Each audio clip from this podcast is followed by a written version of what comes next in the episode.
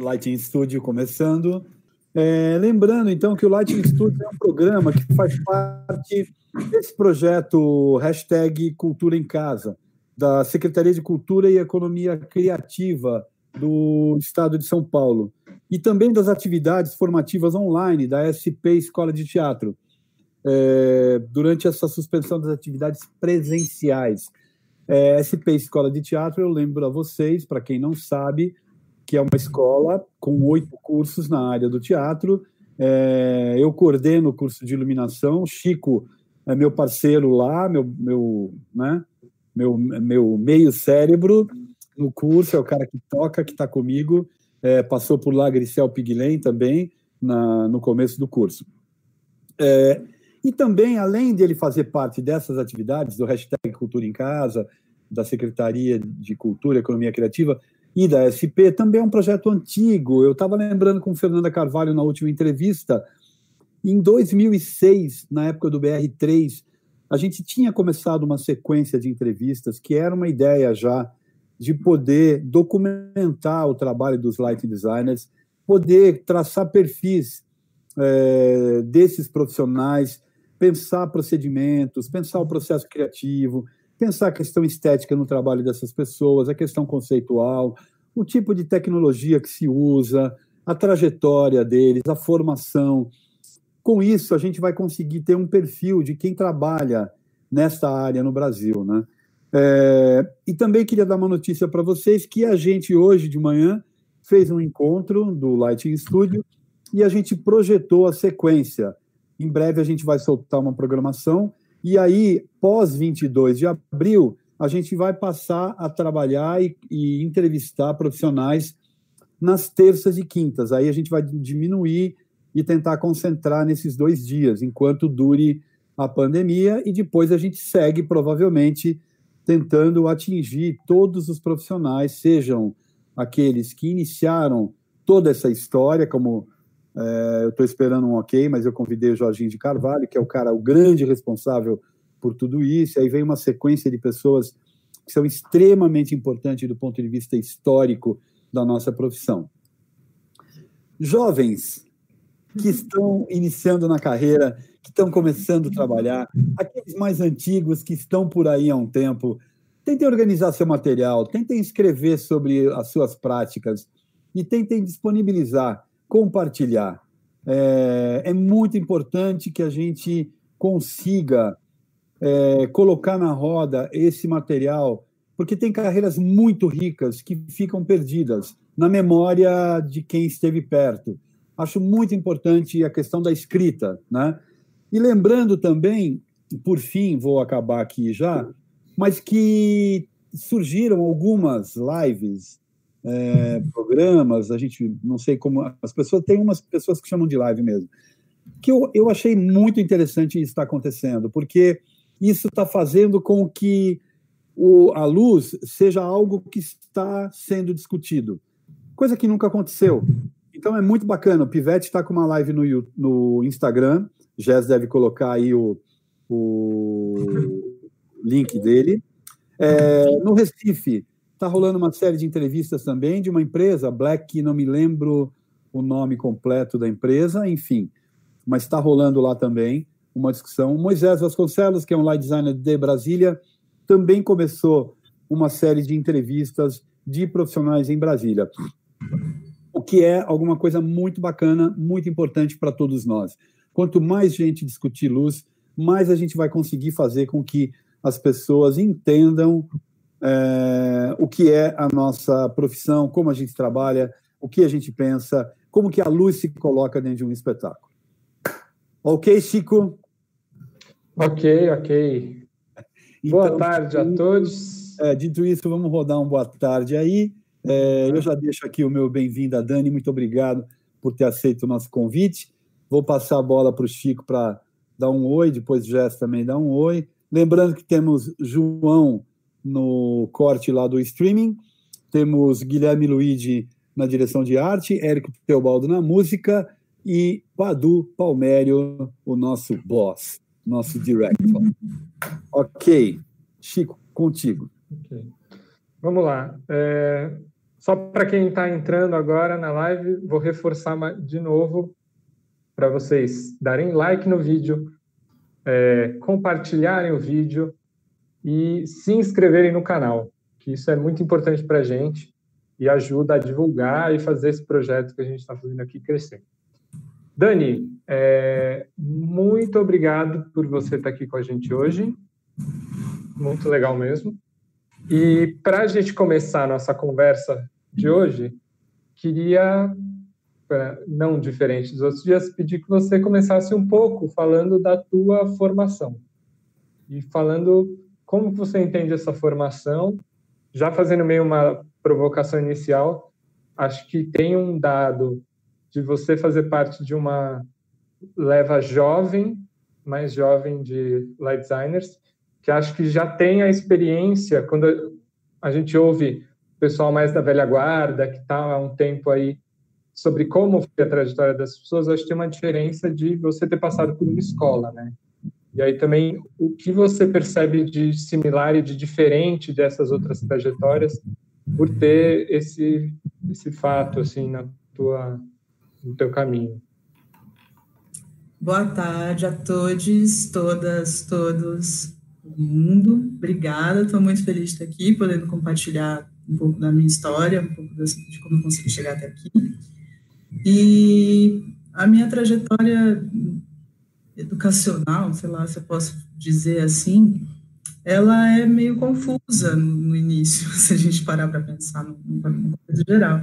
Eu comecei estudando música durante sete anos num conservatório aqui de São Paulo, chamado EMESP, Escola de Música do Estado de São Paulo, e durante sete anos da minha vida eu achei que eu fosse viver disso, mas hum, como eu comecei isso na pré-adolescência até começar a vida adulta, é, as coisas foram se transformando e eu comecei a prestar atenção que me chamava mais atenção a imagem do que o som. Toda vez que vinha uma sonoridade, muita imagem na cabeça, então talvez o que eu estava fazendo não, não fizesse muito sentido. E fui buscando coisas, né? Entrei na universidade, me formei, esse ano eu completo 10 anos de, de formada, me formei em rádio e televisão, durante um tempo, me estressei com o mercado, porque, enfim, é uma...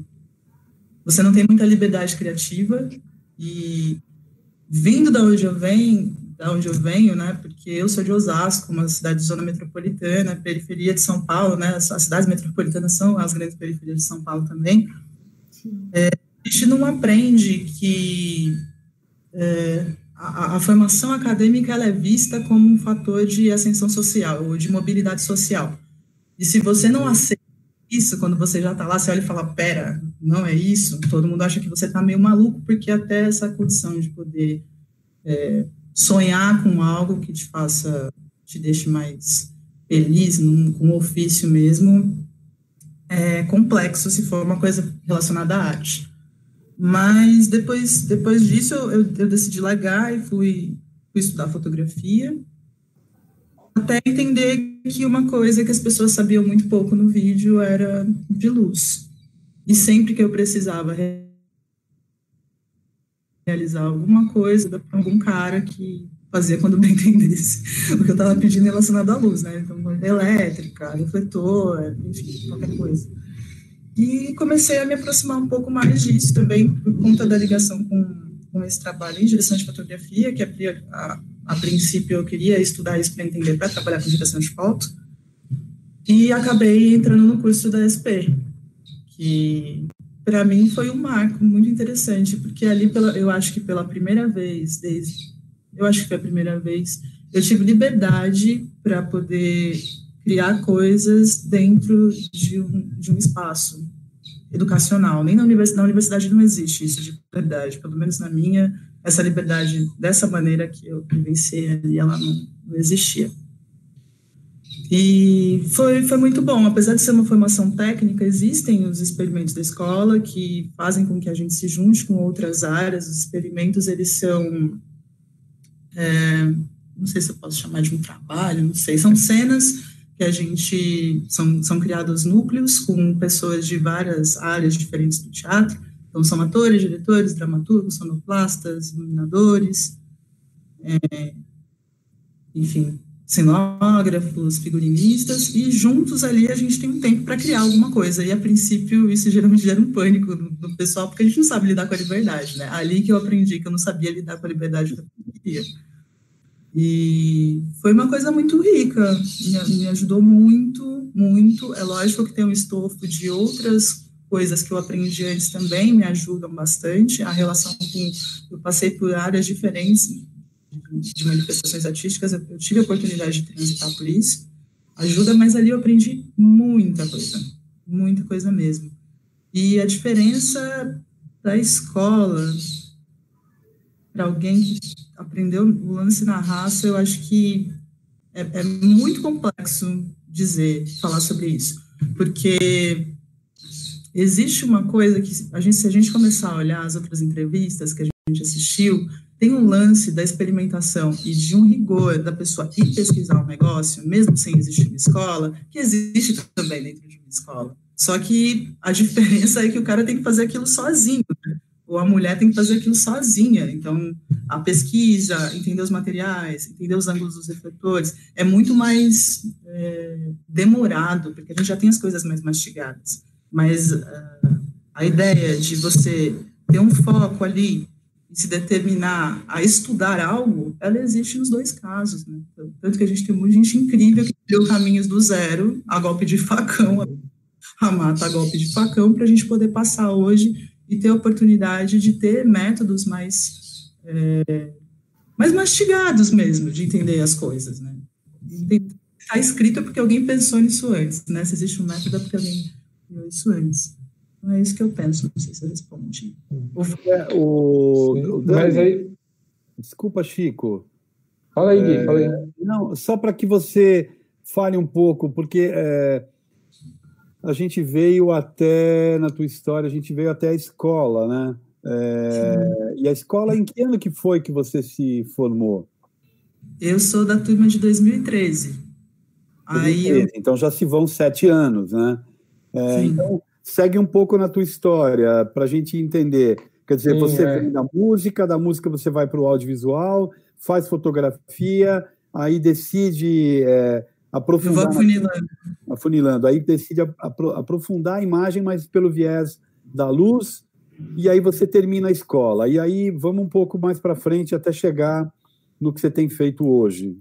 Tá, eu acho que essas coisas, eu acho que tudo que todas as coisas que a gente vivenciou estão contidas na gente para sempre, né? Essas coisas elas vão acompanhando e cada vez que aparece uma situação nova de trabalho, veio uma coisa que eu aprendi lá quando eu tinha 14 anos e estava estudando sei lá, Pozzoli, esses livros. Eu falo, nossa, entendi ritmo tal, porque eu lembro disso, e as coisas elas vêm acompanhando a gente, ou da universidade, ah, Gestalt, ah, semiótica, ah, essas coisas que a gente vem, né, não precisa ser um, um citador de, de coisas, mas essas coisas elas acabam permeando a gente, vão acompanhando. Depois que eu terminei a escola, eu, eu entrei num, num grande desafio, porque durante o período da escola, eu pegava os piores trabalhos. Só quem pegava os piores trabalhos da turma sempre era eu. O que você monta um milhão de refletores sozinha, o que você tem umas dificuldades enormes e, e, e vários tipos de paus diferentes, e você se sobrecarrega de funções. Eu falava, porra, meu, mas caramba, não, tudo bem, né? Vamos, vamos seguir, vamos seguindo. Quando a escola terminou, o seu Guilherme, senhor Guilherme Bonfante, me convidou para fazer um trabalho, um, um estágio ali no, no Teatro da Vertigem, um processo de um espetáculo chamado O Filho, com a direção da Helena Monteiro. E foi, sinceramente, uma das coisas mais loucas que eu já, já vivi e muita coisa, porque era muito intenso muita coisa, muito trabalho e ao mesmo tempo muita descoberta. Então, assim, é muito legal esse lance do teatro de grupo e eu gosto muito do, do teatro de grupo porque a gente tem a oportunidade de fato de estar presente no processo e poder experimentar as coisas. Eu ainda sofro, como eu sou de uma carreira mais jovem, eu ainda sofro quando eu entro no processo e eu tenho que entregar alguma coisa vendo dois, três ensaios. Eu sofro, porque a, a que eu tive foi, foi outra, né? Ali, boa parte do tempo. E é, eu tive primeiro contato com, com várias coisas, com uma montagem gigantesca, com vários tipos de equipamentos diferentes. Então, a gente tinha lâmpada de lâmpada fluorescente, lâmpada incandescente, tripac, é, enfim, um monte de coisa. E uma montagem muito grande. Além de né, lidar com, com pessoas que já desenvolveram esse trabalho em outros lugares, como foi o caso do Jodi. Jodi Denef. Denef Salu é, é, Eu falei para ele, da, eu mandei para ele, né, do, o que a gente está fazendo aqui do Lighting Studio. Não sei se em algum momento ele vai acompanhar lá ou não, né?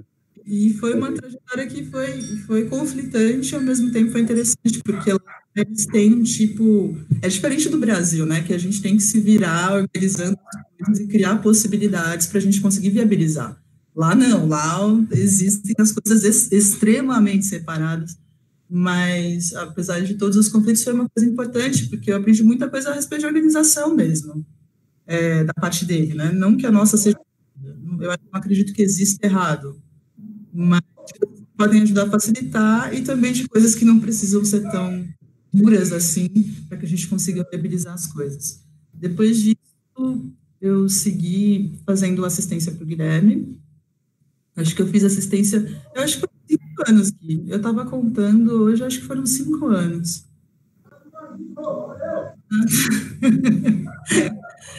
e, enfim, fizemos várias coisas, tive a oportunidade de aprender a lidar com melhor de planta, de mesa, é, sempre tinha um pedido para que eu aprendesse uma coisa nova, né? Vai aprender, vai lá, vai lá fazer. E isso é uma coisa muito importante, porque quando você recebe autonomia para você poder ser responsável pelo trabalho, você aprende muita coisa. Né? Então, comecei, a gente trabalhou esse todo, para mim foi muito importante porque, enfim, né, o Guilherme, não vou ficar puxando o saco porque a gente não tem porquê, vou falar a realidade, né, mas é uma pessoa que compartilha muito as coisas e ficar próxima de uma pessoa que compartilha a trajetória dela desse jeito com você, com essa abertura, com essa simplicidade, é uma coisa que que muitas vezes a gente não tem oportunidade e ajuda muito a, a a crescer, assim, enquanto olhar, enquanto pensamento de trabalho, enquanto várias coisas. É, depois disso, eu comecei a fazer, no meio disso, eu fui fazer uma assistência para o Camilo, que daqui a pouco vai ser uma das próximas lives que vai estar aqui, é, para um espetáculo chamado Farinha com Açúcar, e lá eu entrei em contato com o pessoal de um grupo de teatro chamado Coletivo Negro, e me chamaram para fazer o desenho de luz de um espetáculo chamado Ida, que era um espetáculo do núcleo feminino do, do grupo. E ali eu acho que foi a primeira vez que eu tive coragem de assumir que eu poderia fazer algo, porque é muito complexo esse lugar também de você de você virar e falar assim, estou assinando alguma coisa. Isso aqui é o que eu enxergo, isso aqui é o que eu vejo. Isso, é, isso é muito, pelo menos para mim, é uma coisa que é ainda hoje é difícil, mas a gente vai trabalhando, né? a gente tem que se desenvolver. Mas foi a primeira vez que eu fiz um desenho e a partir dali outras coisas foram acontecendo, outros trabalhos foram surgindo e estou aqui hoje falando. ok. Acho que só para completar a tua descrição, hoje você considera tua, que áreas você tem atuado mais? Eu tenho feito bastante teatro, é, alguns shows são mais pontuais, e exposição. Uma exposição que eu tô, eu tô fazendo desde o ano passado, que é com um curador chamado Claudinei da Silva, a Jéssica está é, com, com vários artistas, jovens e outros não. Então, tenho feito mais teatro, exposição e alguns shows que são mais pontuais. Tá. Tá bom. Acho que, não sei o que o Guilherme acha, mas acho que a gente poderia entrar, talvez. É, eu, só, só uma, fala aí, uma fala aí. É uma pergunta que a gente tem feito, Dani, para entender um pouco é, como que cada profissional vai tocando a sua vida, né? É, depois que passou pela experiência comigo, onde talvez você tenha visto uma série de possibilidades de atuação dentro da luz, né?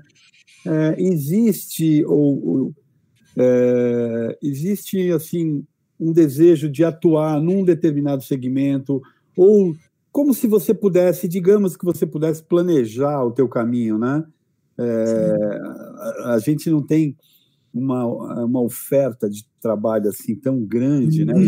Uhum. Sabemos o que vai virar o nosso meio agora, né? Depois disso tudo que está acontecendo, mas você pensa, você tem um desejo maior em alguma das áreas? Você gostaria de poder atuar mais em determinado lugar? Como é que é isso para você?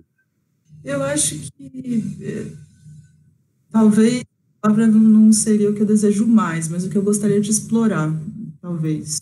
Porque eu gosto muito de fazer teatro, eu, e os grupos com quem eu tenho trabalhado, as pessoas com quem eu tenho trabalhado, têm um discurso político muito forte, eu estou nesse recorte, eu não consigo, eu não, nem sei se eu quero sair dele, eu gosto, para mim é importante, gosto bastante de teatro, mas eu estou afim de entender um pouco mais o lugar das artes visuais mesmo no campo da luz.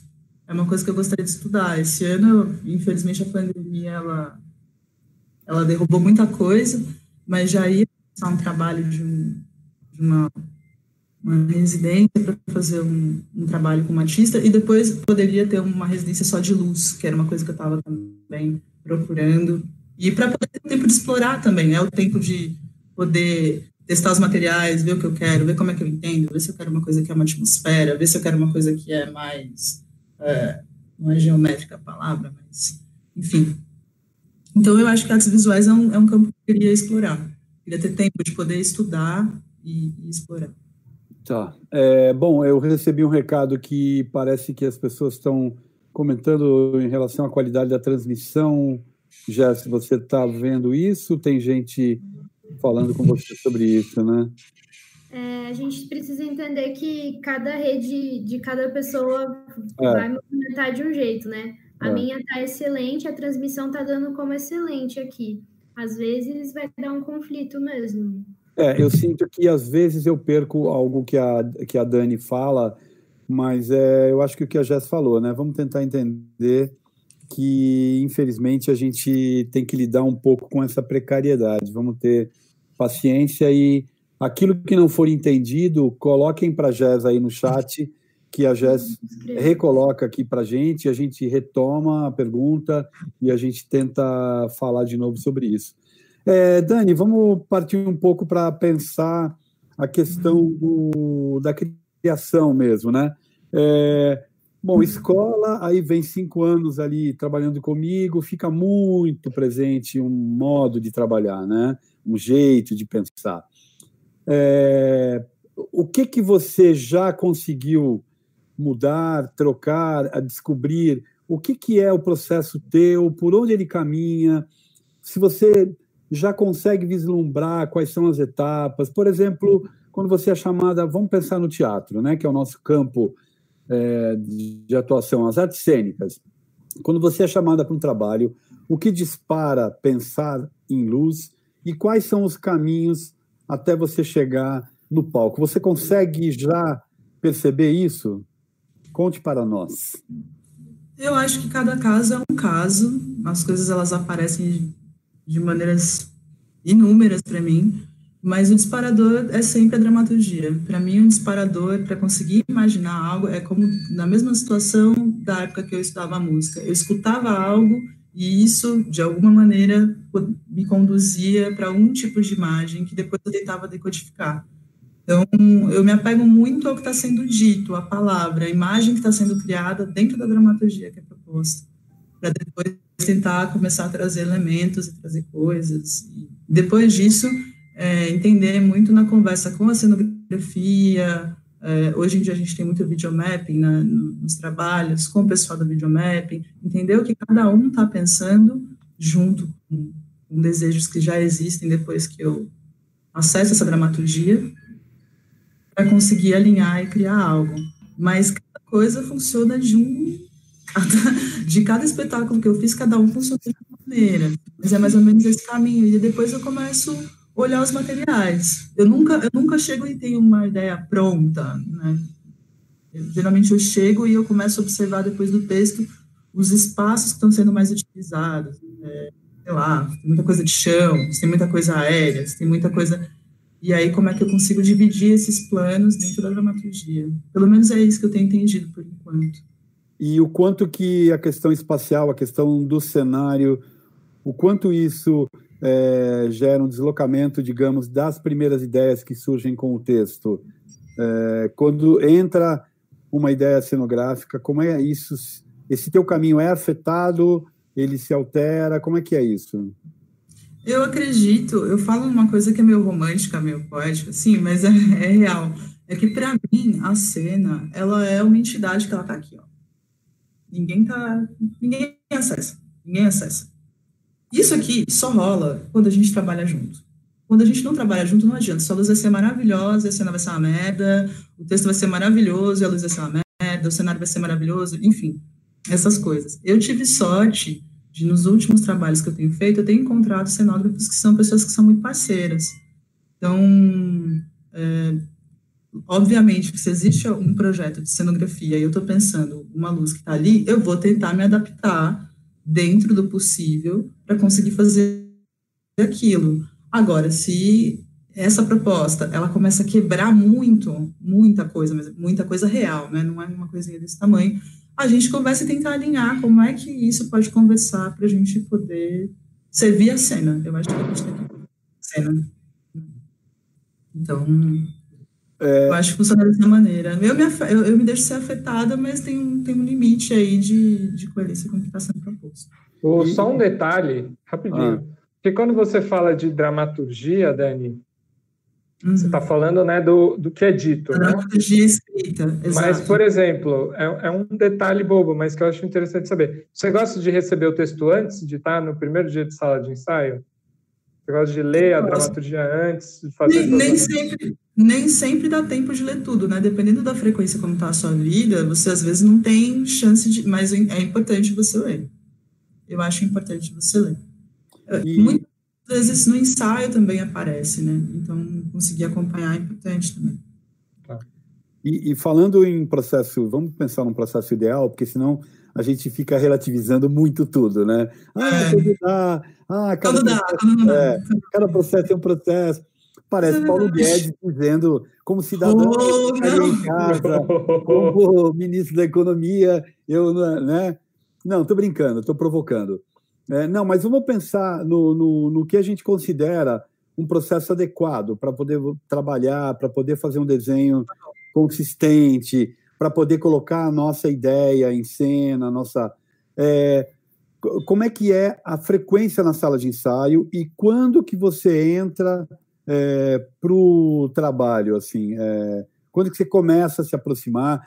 Existe uma etapa anterior à sala de ensaio? Com os profissionais. Fala um pouco dessa relação com quem está no processo e com a cena e com o ensaio em si. Tá. Eu acho que deu alguma pausa. É, deu. Fala, João.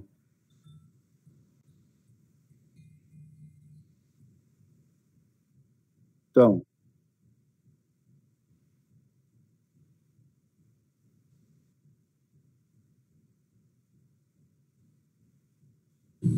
Hum.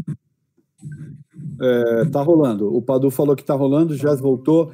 Desculpe aí, gente. Hoje, segundona, é, pandemia complexa, tá tornando a nossa vida complicada. Que raiva. Tá. Não, vamos nessa. Pandemia, pandemônio, vamos lá. É, aí, o, que, que, o que, que foi perdido? Jess, o que, que você perdeu aí? Deixa eu conferir onde está agora. E a gente pode voltar. A gente estava falando aqui sobre a questão da dramaturgia. O Chico perguntou se a Dani lia o texto antes. É, a Dani estava falando um pouco dessa relação dela com a questão do texto. E aí a gente foi para a pergunta seguinte, que é presença na sala de ensaio, é, pensando num processo ideal, né? Não pensando, porque a gente sabe que os processos são muito diferentes. Às vezes a gente entra no ensaio na semana da estreia, mas pensando num processo ideal, quanto tempo de sala de ensaio e o que e se acontecem conversas anteriores com o diretor, cenógrafo e tal. Fala um pouco deste, dessa situação, Dani, contigo. Olha, eu acho que tem um, um tempo certo para a gente entrar em sala de ensaio, dependendo do tipo. Não estou relativizando de novo, mas é porque. É, não, porque não faz sentido você entrar para ficar vendo o ator fazendo viewpoints, né? É isso. É, vamos, é, eu acho que é interessante a gente entrar no momento que já tem alguma coisa começando a ser esboçada para a gente poder, a partir dali, caminhar junto e, e experimentar, procurar, desenvolver coisas. Eu acho que eu acho que esse seria o momento ideal para uma entrada dentro de um processo. Mas fica um pouco vago esse momento. É um momento em que eu já existem marcas? Já, já, eu acho que não já existem marcas, mas existe o texto um pouco na boca e no corpo do ator, porque às vezes você. Já aconteceu, o ensaio fica vendo aquecimento de ator. Então, como é que eu posso? Né, eu posso aproveitar o tempo para viabilizar outra coisa, mas para a cena mesmo, não, não tenho o que fazer. Então, eu acho que já está na boca e no corpo do ator, e é, aí eles vão começando a entender o espaço, isso vai se desenhando, é um momento, para mim, é um momento bom de entrar e começar a ajudar a entender. Entender e ajudar a entender como é que a gente pode enxergar esse espaço. E a partir desse momento em que a cena está, digamos, o ator já está se apropriando do texto, a partir daí, a tua presença em sala de ensaio, digamos que, se possível, é, ela é constante, é, ou ainda você vai no, você fica num processo de deixar o trabalho avançar, se recuar, voltar? Como que isso se dá? Depende muito de como o trabalho avança, mas, por exemplo, no caso do Buraquinhos, a gente ficou um mês dentro de sala de ensaio, todos os dias, das 10 da manhã até as 10 horas da noite. Existem outras situações que você vê que, a partir daquele momento, eles precisam de um tempo para poder estudar uma determinada coisa que não tem necessidade de você estar ali. Então, faz a visita e depois retorna, depois de um tempo, para ver como é que isso se encaminhou, sabe? É mais ou menos e, assim.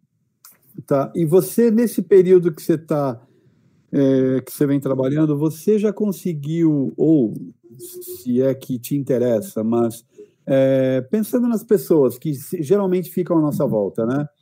É, a, o nosso trabalho muitas vezes depende de um operador, o nosso trabalho depende de técnico, o nosso trabalho depende às vezes, é, de um assistente que vai viabilizar ou vai nos ajudar em determinadas coisas. Existe já uma, uma preocupação tua é, de ter uma equipe de trabalho? Você E se existe, quais são as funções que você procura ter pessoas sempre próximas? Eu acho que a preocupação existe e a necessidade ela vai aparecendo também aos poucos, porque não tem como você dar conta de tudo, né? No caso do, do Buraquinhos, teve a Thaís, que me auxiliou bastante. É, ela operou o espetáculo, ela auxiliou, ela também é cenotécnica, então ela auxiliou na construção de uma luminária que eu tinha uma ideia, mas eu não, podia, eu não sabia exatamente como executar aquilo para funcionar. É, num, esse ter um assistente e um operador, eu, eu, não tenho como, porque as produções que eu trabalho, elas têm pouco dinheiro, então não tem como ter um assistente e um operador. Geralmente é uma pessoa que me acompanha e é, geralmente são mulheres, mulheres negras, a minha prioridade.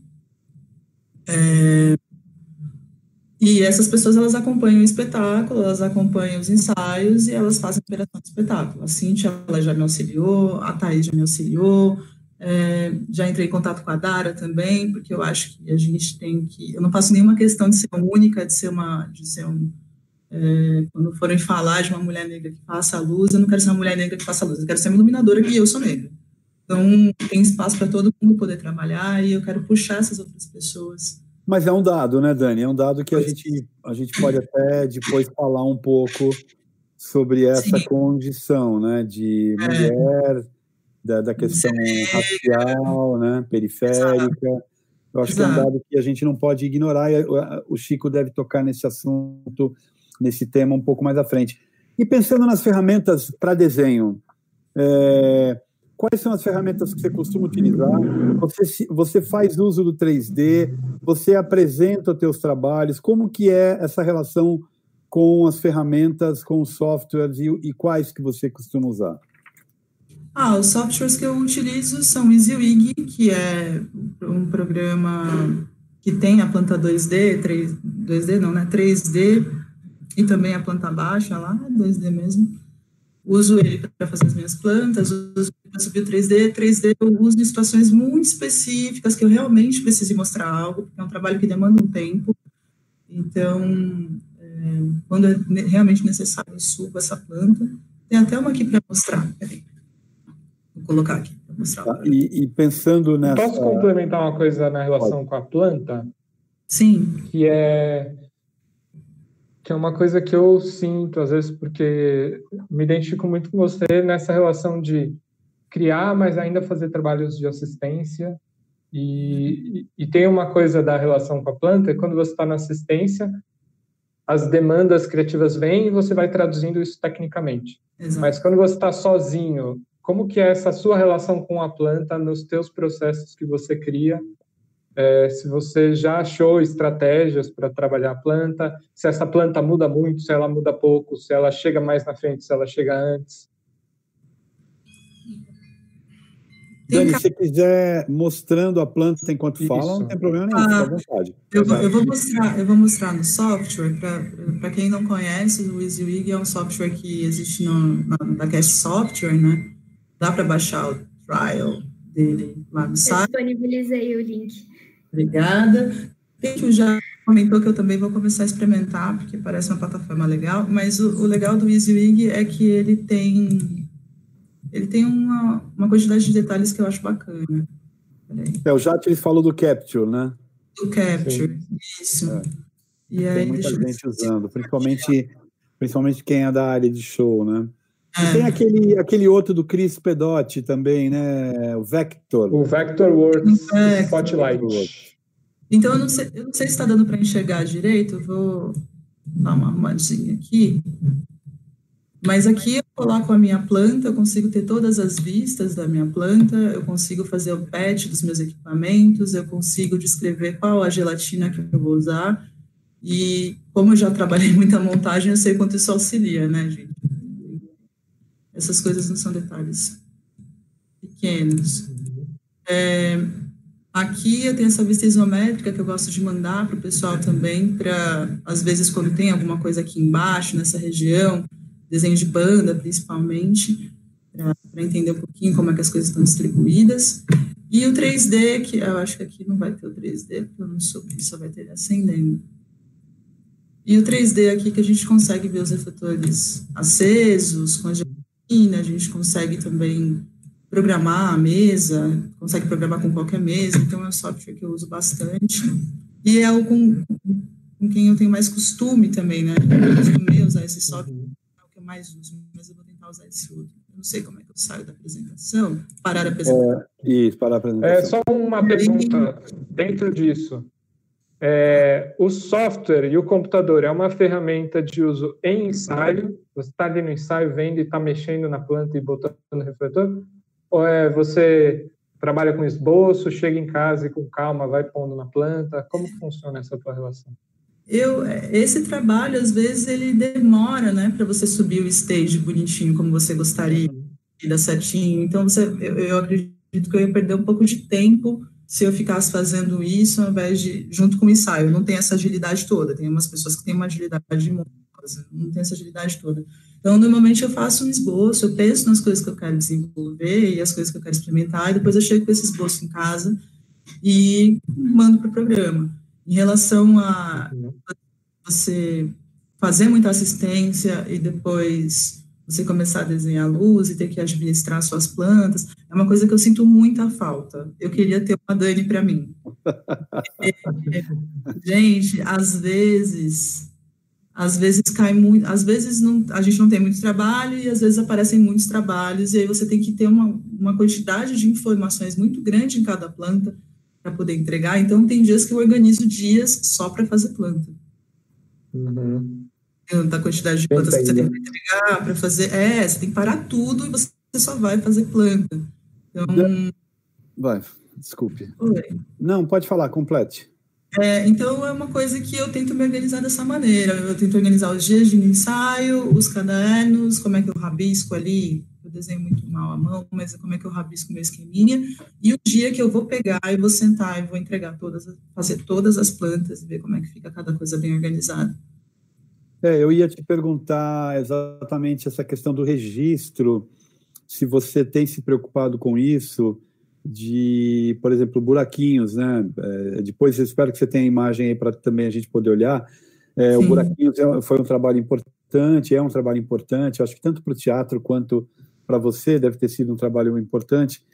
Então, é, você tem se preocupado um pouco com isso? É, é mesmo esses desenhos, né? Que, claro, não são desenhos artísticos, são desenhos que, naquele momento da sala de ensaio, ele te ajuda depois a voltar para ele e lembrar, né? E estar tá registrado. Isso tem, você tem tido a preocupação de guardar, de deixar isso?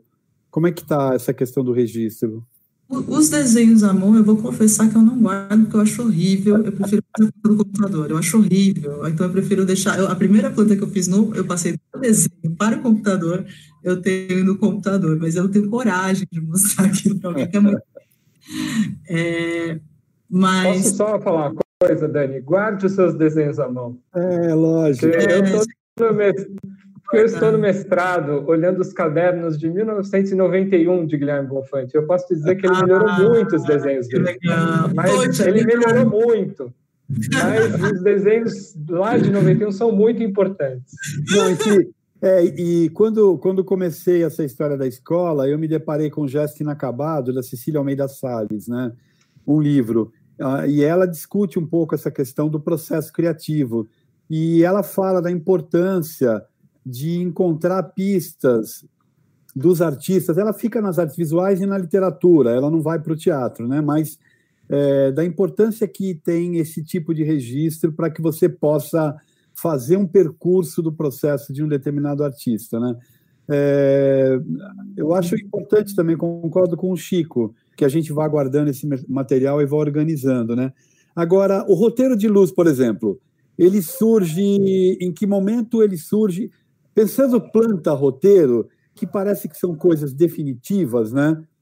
Eu uhum. fiz uma uhum. planta, ah, pum, agora eu vou montar essa planta. Não, é, Jamais. Não é, né? Jamais. Você pode falar um pouco dessa evolução da planta, da primeiro desenho para o desenho da montagem e do roteiro, em que momento que ele surge?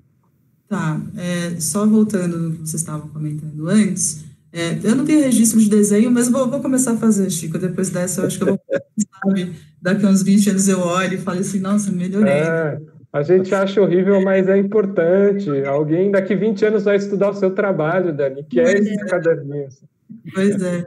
E, e aí, mas eu tenho muito registro fotográfico, eu faço muito não, mas eu faço registros fotográficos, eu faço alguns registros de vídeo, do processo. É interessante isso, porque eu tenho mais é, eu não sei se, se isso é, eu não acredito que é bom ou ruim, eu gosto muito da parte do processo, na parte que as coisas estão se construindo, na hora que você tem uma ideia e aí você fala assim, nossa, você coloca ela lá e ela vira outra coisa. Você fala assim, como é que eu não imaginei isso? E, enfim. É, mas da planta e do, e do mapa.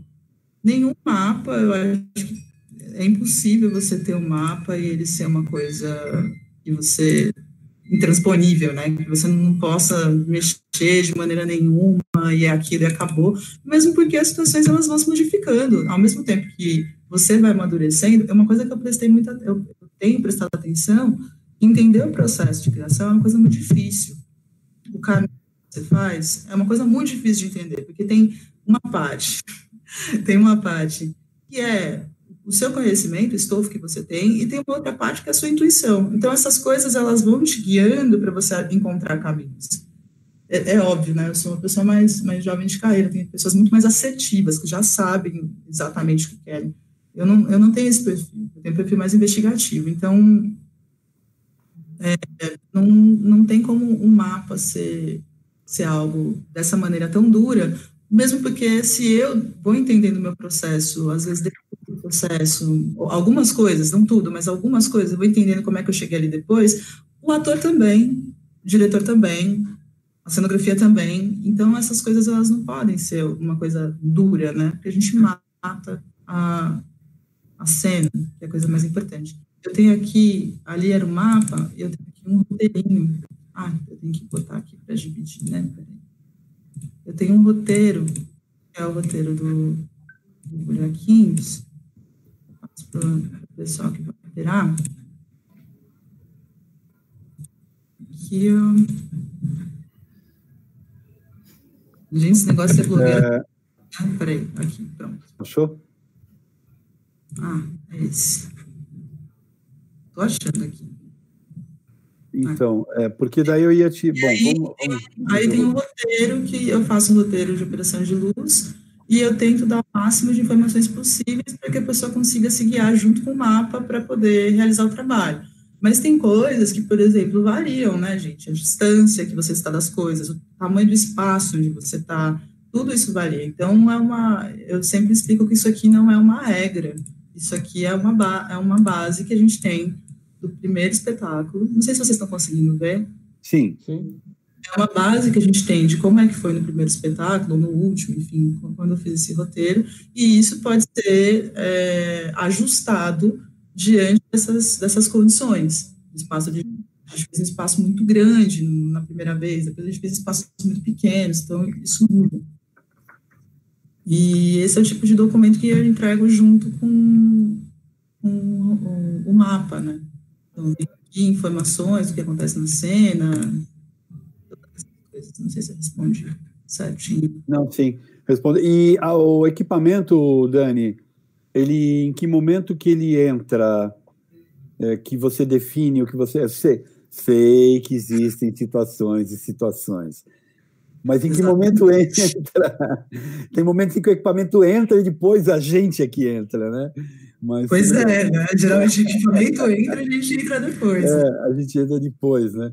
É, mas é, em que momento entra a escolha de equipamentos e se ela é mutável assim também dentro do processo? Como é que se dá a escolha?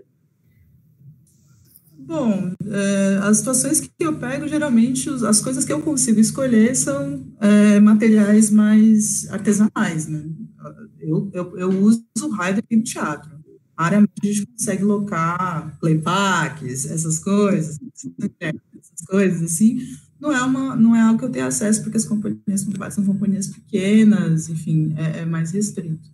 Mas a escolha dos equipamentos vai de acordo com eu quero dizer, se eu, se eu, quero uma coisa muito delimitada, se eu quero uma lateral muito delimitada, eu vou usar um tipo de refletor. Se eu quero uma coisa mais lavada, eu vou usar outro tipo de refletor. Posso usar, sei lá, Cersei. Não tem uma, uma regra. Às vezes você tem coisas muito. Às vezes você vai com o rider que é muito pobre e você quer fazer as coisas, você vai adaptando o que é melhor para aquele espaço. Por exemplo, lá no. Eu vou mostrar uma imagem aqui. Então, só para a gente. Eh, desculpa, você vai, vai falar mais sobre isso? Pode Vou. Lá, lá no espetáculo, é, tinha uma coisa que era o rider da, da casa, que era o CCSP, e o rider lá era dividido, porque a gente, é, nós fomos contemplados por um edital, então eu não poderia usar todo o rider disponível na, na sala, né? É, então, o que eu tinha era o que eu tinha e era isso. Então, eu, eu tentei me adaptar, tirando o melhor de cada refletor para conseguir fazer ali dentro do espaço. Queria ver se tinha uma foto do chão aqui, mas não tem. Tinha uns PC. Isso aqui é no período que a gente estava. Não sei se vocês estão conseguindo ver a imagem. Sim, tá, tá pequena. Mas ah. dá para ver. Mas está pequena. Agora aumentou? Não, não aumentou. Está na tela com todas as suas imagens. É, tá. Ah, então, tá com... então vocês estão com um delay, será? Deixa eu ver. É, seu mouse subir, é. passar. Agora está começando a carregar. uma tela preta para mim. É. Apareceu? Não. Ainda não, está uma tela não. preta. Hum, Porque o que eu fico pensando, Dani, nessa condição que você fala, é que a criação ela fica num lugar um pouco estranho, porque se você sabe, digamos, da condição do grupo, que você vai ter que se adequar àquilo que você vai encontrar. É, quando você está em sala de ensaio, vendo o ensaio, pensando no que você vai fazer, você tem que ter um grau de abstração, digamos assim, dos Sim. equipamentos muito grande, né? Porque Sim. você não pode olhar uma cena e falar um pino nesta cena com um elipse de 10 graus colocados a 8 metros, né? É, como é que é então? O que que o que que você é, antes de receber o rider e aí concretizar, quer dizer, a escolha é imposta a você, né? Sim. É, por enquanto você está trabalhando num campo da abstração das ideias, das possibilidades atmosféricas para a cena. Como é que se dá essa passagem do desejo para a realidade? Então, vou tentar mostrar a imagem de novo, chegar aí. Vê se apareceu. Continua a tela do teu computador com várias imagens pequenas. Sabe. Você clicou numa delas? Cliquei. Clica mais duas vezes. Cliquei duas vezes. Não está abrindo, né? Não está abrindo. Deixa eu ver se. Você. Isso. É que não vai dar para ver certinho. Seria essa imagem aqui do canto. É, ah, tá. Em situações assim, normalmente, o que eu faço é entender os meus desejos dentro da cena, o que eu gostaria de fazer. Então, lá tinha um chão branco, todo, todo enrugado, e eu achava que seria interessante ajudar a mostrar essa, dar um certo volume nesse chão com algum tipo de material. Então, eu sabia que o chão era uma coisa que eu queria fazer. Eu sabia que os brinquedos eram uma, uma outra coisa que eu queria fazer. Eu sabia que o fundo era uma outra coisa que eu queria fazer. Então, eu comecei a determinar os espaços que eu queria fazer, que eu queria desenhar, e depois pegar aquele rider lá, aquele catadão, e ver como é que eu poderia colocar o que fosse melhor para isso. Então, tipo, aqui. Vou te interromper um pouquinho. Você fecha a apresentação e aí quando você abrir de novo, você coloca modo tela inteira ao invés de uma janela. Ah, então é isso. Peraí. Vou fazer. É porque eu acho que eu estou tendo dificuldade de ler a imagem que você está falando. É. Não, eu, eu acho que é um caminho, né, Dani? É um caminho e a gente, é, eu, eu também gosto de pensar que essa, é, esta imposição, digamos, de um rider, ela não é a ideal e não é um lugar que a gente gosta de transitar, mas ela vai nos ensinando muito também, né? A você conseguir fazer frente a, a essa dificuldade de poder fazer suas escolhas, né? E de você um pouco ser obrigado a transformar as suas ideias e aí a gente passa, talvez, não sei como é que é isso para você, mas a gente fica no campo atmosférico e a gente concretiza ele quando vem a informação, né? Diferente da gente ir, não sei se é isso também, né? Bom, eu vou, eu vou passar aqui para o Chico, então, para a gente ir na nossa sequência. Tá, tá. bom, Chico? Vou tentando entrar Ou... na imagem. Tá. Sim. É, eu acho que seria legal até vai tentando aí, porque eu acho que seria legal a gente conversar vendo imagens tuas mesmo. Eu acho. Tá? Dificuldade. Mas o que eu queria começar perguntando, para a gente entrar um pouco mais nas questões da visualidade, da estética, é um, se você usa referências visuais como em processo, você já usou, se isso é um elemento teu é, ou não. Deu certo. Ah, agora dá para ver. Sim, agora sim. Arrasou. Então, Essa imagem é, é o porão do CCSP. Do CCSP. Então existia esse chão gigantesco. E eu precisava de alguma coisa que fosse mais dura e eu pudesse evidenciar esses desenhos aqui. E como tudo era branco, eu tentei jogar um pouco com o chão para dar movimento no chão e também para tentar modificar esse espaço né? Porque ele, é, é, uma história que o menino passa por uma saga e ele passa por vários lugares do mundo. Então, o chão era uma coisa que me ajudava. Então, apesar de ter um rider restrito, depois que eu entendi que eu queria usar o chão da maneira como eu queria, aí eu pegava daquele, daquele rider ali, que fosse adequado. Né?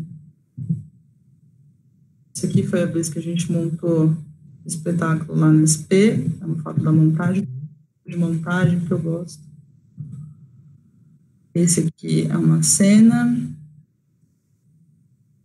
É outra aqui. Tem um videozinho que eu acho que dá. Esse aqui é o Eliseu, parceiro, nosso cenógrafo, costurando loucamente o cenário. seja uma outra montagem que a gente fez também.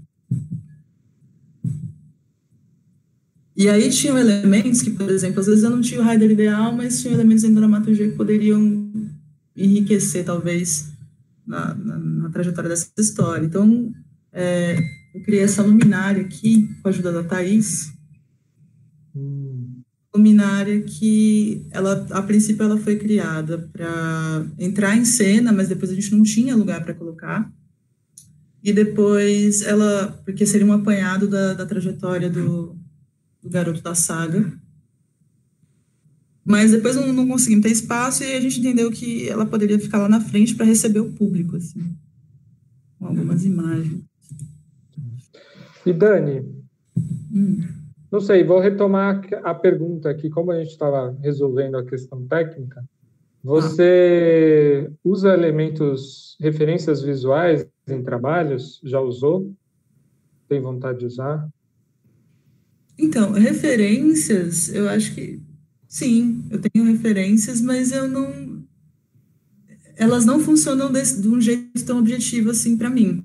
Por exemplo, tá. eu gosto de gente que trabalha espacialidade, né? Tem vários artistas incríveis, assim, o Lafur, tem a Maja Patrick que trabalha espacialidade de um outro jeito, que é essa artista visual, né, acho que polonesa.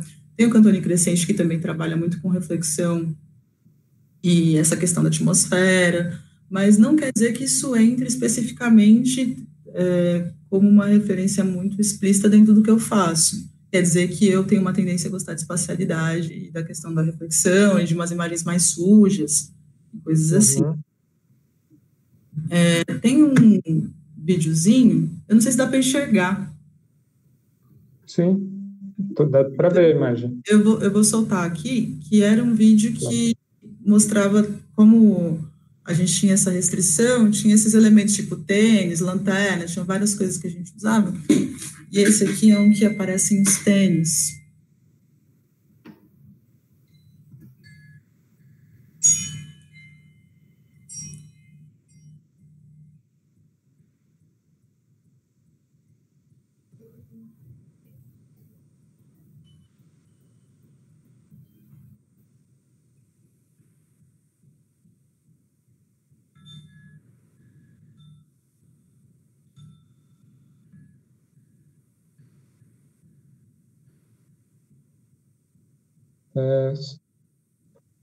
Estou é, tentando entender, Dani. Explica um pouco o que, que é essa situação que a gente está vendo. Então, essa sequência é uma parte do espetáculo que eu, eu tenho conversado com o pessoal e a gente fala que é, é suspensão e atrito. A gente coloca uma imagem extremamente pesada, violenta, você começa no lúdico e vira um bicho papão, e depois vira uma coisa super violenta, e depois a gente suspende isso, colocando uma imagem extremamente lúdica, que é essa imagem dos tênis que piscam, para voltar para uma outra imagem, que é dos meninos tomando enquadro na periferia. Tá. Então, é uma maneira da gente conseguir acessar as pessoas dentro da história e entender a, o que, que é a trajetória de uma criança que vive no meio da violência, sabe?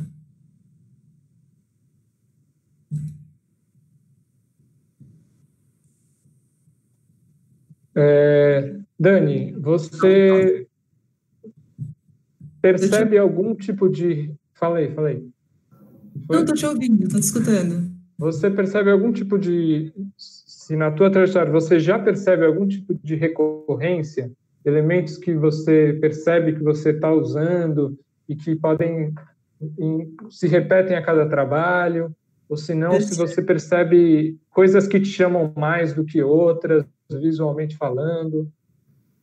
Eu percebo que eu não tenho problema com uma coisa extremamente perfeita, eu não, não faço questão de coisas extremamente perfeitas, rostos extremamente perfeitos.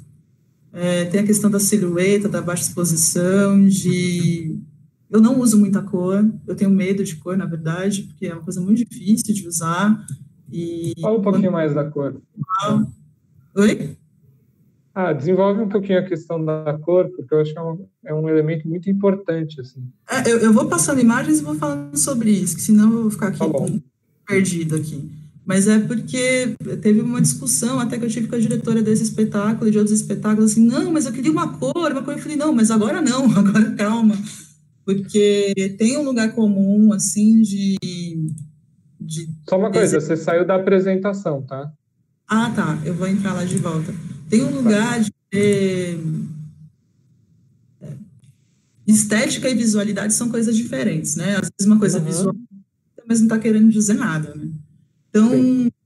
por esse medo, é, para mim é muito complicado. Às vezes, quando eu uso muita cor, eu ainda fico me punindo, falando assim, nossa, estou usando muita cor, tenho que pensar por que eu estou usando essa cor, qual é o sentido disso. Enfim, coisas desse, desse tipo. Nesse espetáculo, a cor, ela entrou muito pontualmente é, em algumas cenas que eu achei que realmente fosse necessário, e eu acho que isso funcionou, porque quando isso entrava, tinha potência para poder dizer algo, sabe? Não, não, uhum. uma coisa simplesmente pelo fato dela parecer bonita aos olhos. A gente está contando uma história de um menino que está correndo no primeiro dia de ano novo da polícia porque ele está tomando um tiro, sabe? Um menino de 10 anos. Não, isso não tem que ser belo. Isso não é só belo. Não, não é belo.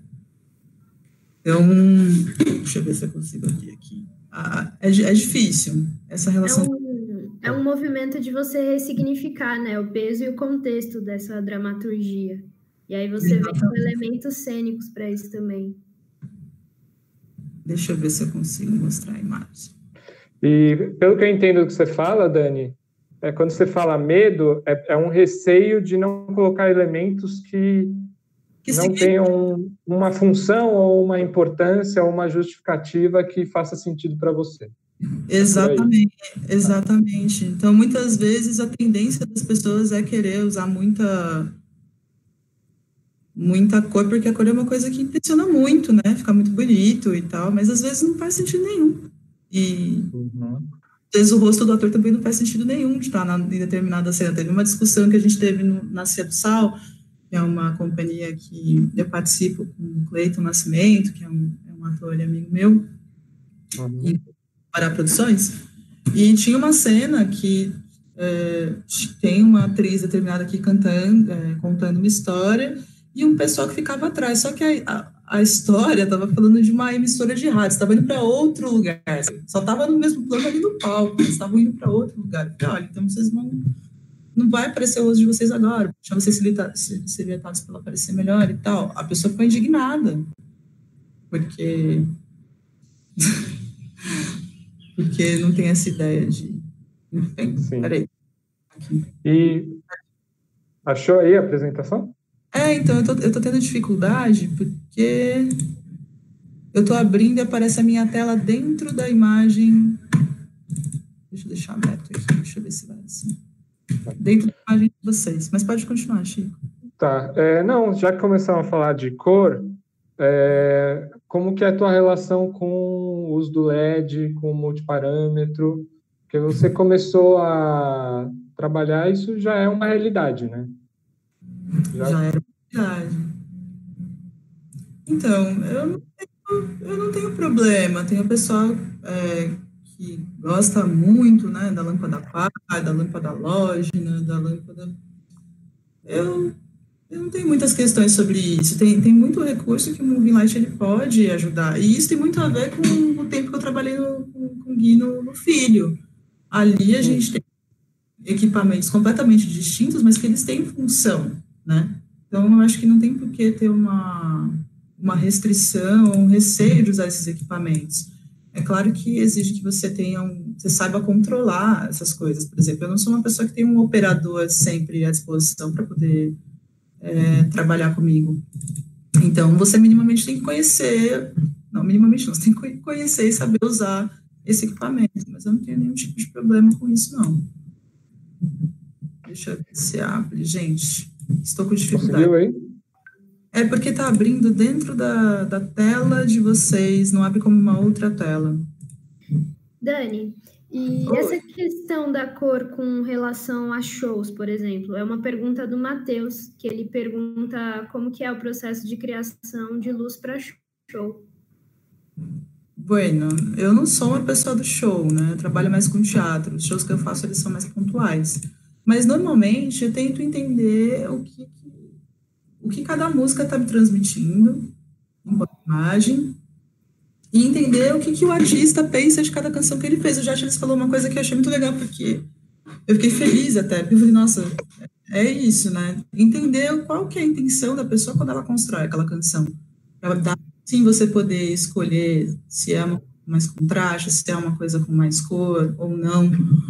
E aí a gente consegue escolher o que usar. Né? Não dá para ser também uma coisa deliberada, colocar porque eu gosto. Acho que nunca cabe. É, Dani, e no processo de criar, quando você está. É, vou avançar aí numa, numa tá. questão que é. Vai lá, Gui. Você, você costuma pensar é, muitas possibilidades para a mesma cena, você descarta muita coisa, é, ou as primeiras ideias já vão ficando e você já vai é, tentando elaborar melhor essas ideias. Como é que se dá esse lugar aí para você? Normalmente eu começo com uma coisa desse tamanho, desse tamanho. E depois eu venho limpando, limpando, limpando, limpando, limpando, até conseguir entender o que de fato é da cena. Às vezes tem coisas que não são, não são relevantes, né? Às vezes você gente fala na, na quanti, por exemplo, pensando pensando num roteiro, você está falando na quantidade de atmosferas para é, exato, é, tá. exato. Às vezes você coloca, às vezes você quer muita muita muita informação mesmo, né? No começo, quando você está explorando as coisas, você coloca muita informação em coisas que você gostaria, coisas que você está vendo, para ver o que cabe, e depois a gente vai recortando. Tem uma coisa quando a gente aprende a fotografar, é, entender o que, que o seu olho está vendo, né? Às vezes a gente acha que a gente está e mandando muito bem, mas a gente não se pergunta o que código que o nosso cérebro está tá, tá, tá enviando, né? Qual é o tipo de imagem que a gente está procurando? A gente está procurando mais linha? A gente está procurando mais cor? A gente está procurando mais profundidade? Qual o tipo de imagem que a gente está procurando mais? E conforme o processo ele vai acontecendo, eu consigo entender que tipo de coisa que eu de fato estou procurando ali. Mas então você, você, apesar da questão da sujeira que você falou, né, do contraste que você gosta, a tua tendência é tentar buscar uma síntese para a cena. Sim, né?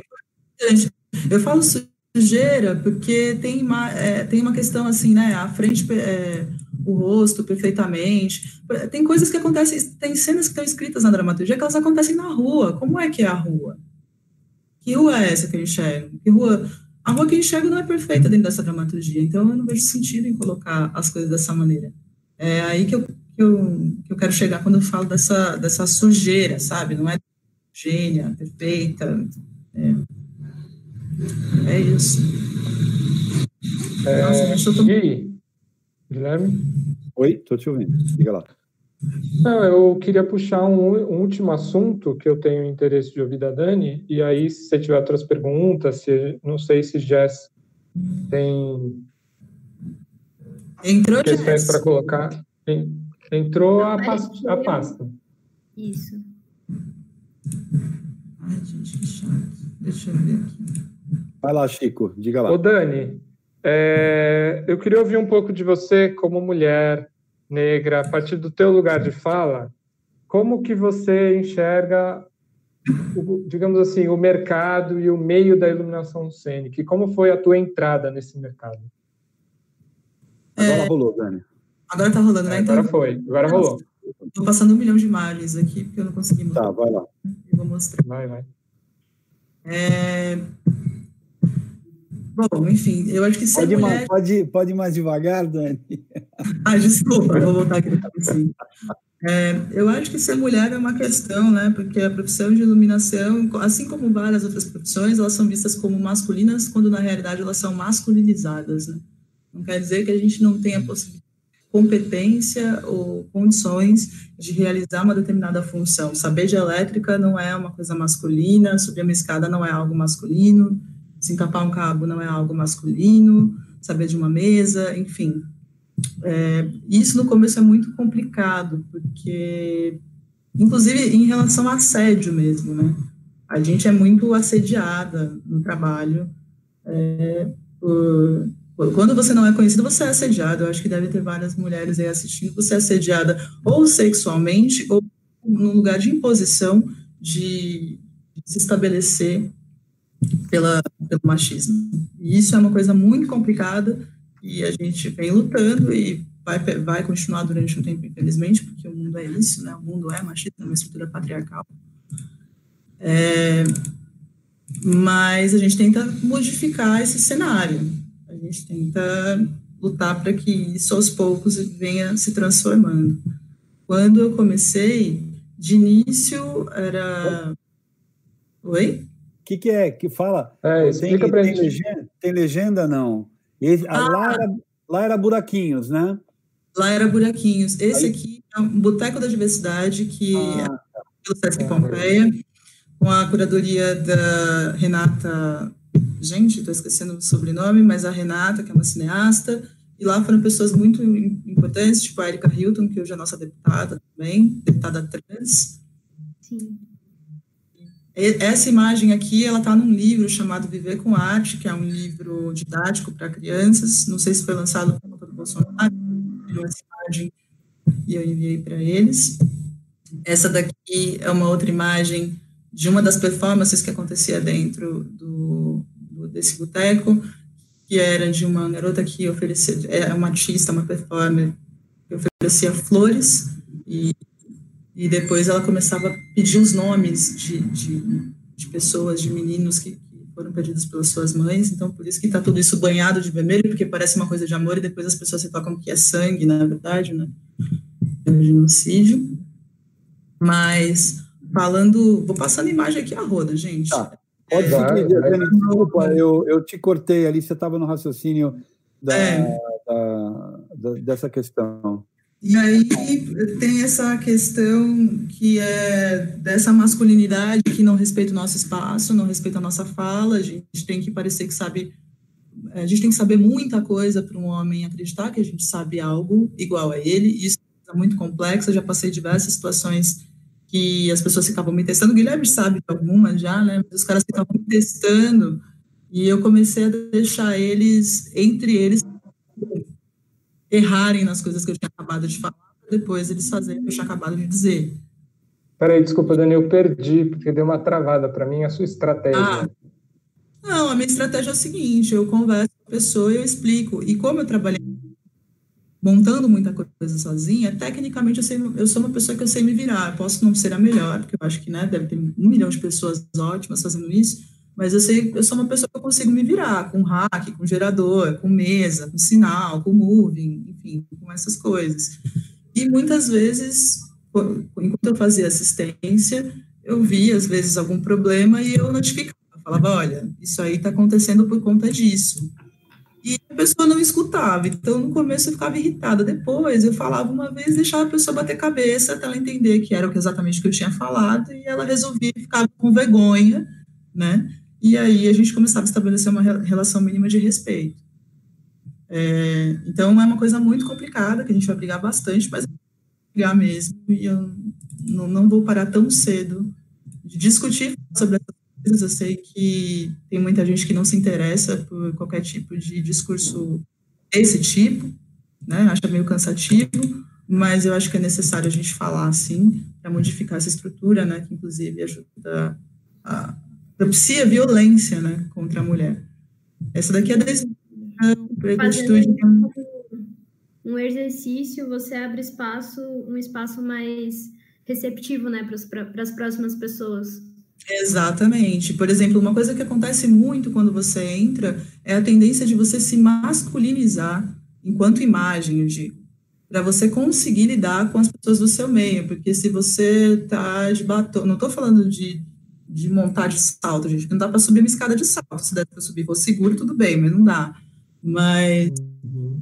você passar um batom e parecer que você quer alguma coisa. Como assim, gente? Como assim você está passando batom e parece que você quer alguma coisa? Então a gente tem que começar a criar essas discussões para que esse ambiente seja modificado, né? A gente uma sociedade inteira que está tá começando a discutir isso. Então, quando eu entrei, foi muito complexo, foi muito complexo, porque sofri bastante, né? Bullying, gente me e como assim, né? Será que ela realmente sabe o que ela está fazendo? Ou você vai para a mesa de luz e o cara pergunta se você sabe mexer naquela mesa. É, enfim, N coisas. E com o tempo, as pessoas vão te conhecendo e aí você adquire respeito. Infelizmente é isso. Depois de uma, duas, o cara tem que te ver dez vezes ali fazendo as coisas e ele começa a perceber que você não é alguém que não sabe o que diz. E... Que trabalho é esse que você está mostrando, Dani? Esse aqui é um trabalho chamado Protagonistas, que é um, um pessoal dirigido pelo Ricardo Rodrigues. São mais ou menos 20 pessoas, mais de 20 pessoas no palco, são músicos, atores, né, na verdade são músicos, palhaços, bailarinos, trapezistas, e faz um ano, inclusive, desse espetáculo hoje, é dia 7, amanhã, e a gente fez ele lá no Sesc Pompeia, começa com uma coisa muito legal, esse é o Vinícius apresentando, tem uma dança, que acontecem durante esse espetáculo, mas eles interligam também uma temática de denúncia racial. Então, além de ser engraçado, tem uma questão da, da saúde mental, uma questão do, do genocídio, essas coisas que a gente precisa falar, né? A gente queria poder falar de outras coisas, a gente queria poder falar sobre amor, sobre não sei se eu vou casar ou não, ou questões mais filosóficas, mas infelizmente nosso povo está morrendo. Então a gente tem que abordar isso da melhor maneira possível. A gente geralmente tenta acessar, apesar de ter leveza no espetáculo, também acessar esse outro lugar. E... Ô, Dani, a gente passou ali por uma imagem de dois sujeitos hum. sentadinhos que era um programa né, de TV. Só ah, para as pessoas saberem, né? É, é. Aí, aí, a gente foi para as imagens do Boteco da Diversidade e agora a gente está com essas imagens. No meio do Isso. caminho, você falou das mulheres e mulheres negras que você chama para trabalhar. E a Sim. tua trajetória, vendo de fora, não sei se é por aí mesmo ou não, mas ela acabou se consolidando é, nos coletivos ou nos grupos ou nos trabalhos que envolvem a temática racial, negros, né? Sim. É, essa, é, esse caminho e essa, esse lugar que você está agora, é, como é que como é que se deu e como é que é isso para você? Então, é, normalmente as pessoas que têm me chamado para trabalhar é, são temáticas raciais, são trabalhos realizados por pessoas. Eu, eu, trabalho com muita muita gente da, da luta mesmo, da militância. Então, é, tem a Ave Terrena, que é uma pessoa com quem eu trabalho, que é a primeira, ela é uma artista e dramaturga trans, ela tem um trabalho incrível, se vocês quiserem, procurem sobre a terrena. Ela tem um espetáculo chamado Segunda Queda, que eu fiz a luz, eu procurei aqui as fotos, não consegui achar. É um espetáculo muito legal. É, trabalho também, com, além de com mulheres e homens trans, com as mulheres, no contexto geral, e com as mulheres e homens negros.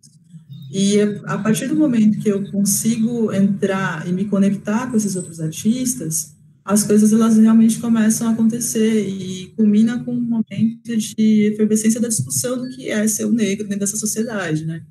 Como a gente vive dentro do capitalismo, é, o sistema ele tende a cooptar os nossos discursos e transformar eles em mercado. Então, esse momento é um momento que começa a acontecer muito trabalho de companhias com, de, de pessoas, em sua maioria negras, e elas começam a me chamar para trabalhar.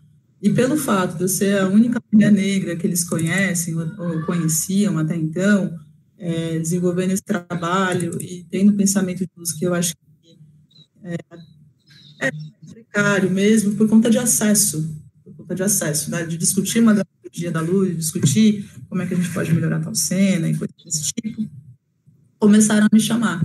Nessa, eu comecei também a chamar outras pessoas. Tem uma frase que eu não lembro se você lembra disso, mas teve uma vez que a gente estava. Esse aqui é um espetáculo de um grupo chamado Pombas Urbanas. É um ah, Cidade Tiradentes. Isso, lá da Cidade Tiradentes. E aí elas não é, precisavam de uma coisa que elas pudessem montar em qualquer lugar e tal. Então tudo é feito com botoneira de pisar, tem algumas coisas. Essa vela que aparece aqui ela é daquelas China que você sopra, ela acende, você sopra, ela apaga, com sensor de movimento. É, não conheço, não conheço isso. Desconhece, né? Desconhece. Não, não, essa não. É, e, anterior, anterior você aí, mostrou umas imagens que você não falou quem é.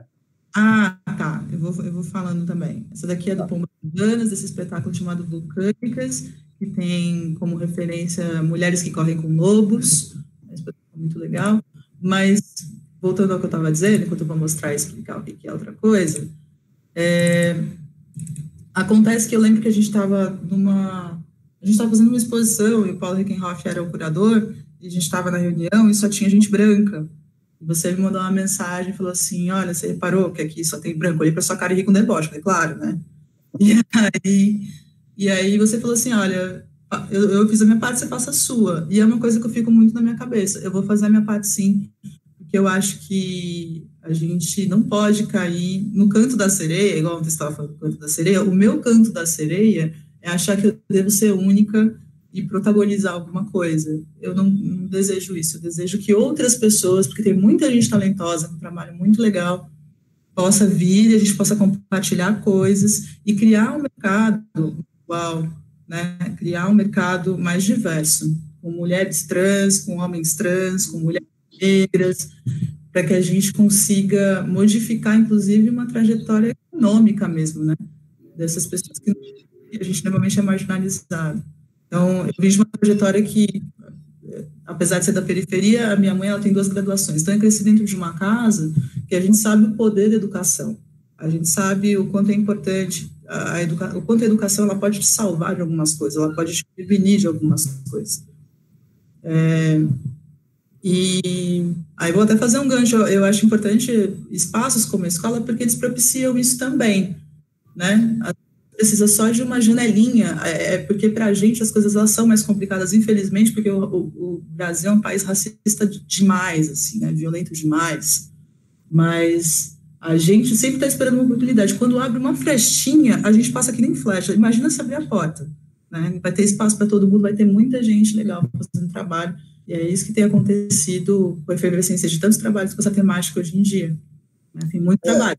Eu acho que, acho que além dos trabalhos, imagina, mas além dos trabalhos que eu fiz, tem outros trabalhos, tem Black Prest, tem...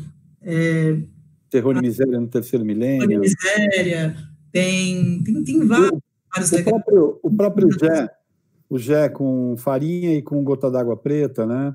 Pois é, o Farinha, eu acho que ele talvez tenha sido o espetáculo que ele começou a abrir mais coisa, em termos de público, né? Uhum. E trajetória, porque existem vários grupos que estão há 10, 10 anos aí trabalhando e realizando coisas. Esse aqui é do espetáculo chamado Ida, que foi aquele primeiro espetáculo que comentei. Então, essas ser uma, uma mulher dentro desse sistema é muito cansativo às vezes, né? Mas eu acho que é importante para que outras venham. É, Sim. Que isso ajuda você encontrar uma pessoa, é tá um termo meio batido, né, mas o lance da representatividade não é só eu estar tá lá, eu estar tá lá e eu fazer questão que outra como eu esteja lá também, ou outro como eu esteja lá também, para a gente conseguir modificar. Então, nesse sentido, é, que existe a tua preocupação de colocar mulheres e mulheres negras, né? Mulheres negras, mulher, mulheres negras, mulheres, mulheres trans, homens trans, para mim eles são a prioridade, porque o, a sociedade a sociedade faz questão de querer apagar essas nossas existências, né? E tem muita coisa boa sendo feita por, por gente que uhum. não querem ver, né? E... É uma pena que isso tudo floresceu e tudo isso se abriu e tudo isso veio à tona e depois aconteceu tudo que aconteceu no país, né? Com Exatamente. Esse, com esse presidente, esse, essa tentativa de retroceder a tudo aquilo que foi que começou a se desenhar como conquista, né? É, começou é, a pontuar.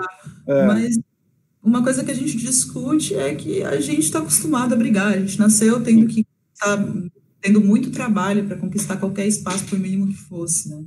Então essas coisas não vão ser alteradas. Aí eu já vou entrar no, no papo da política, mas eu já saio. Não, mas eu acho que é, eu acho que é importante é, falar disso, né?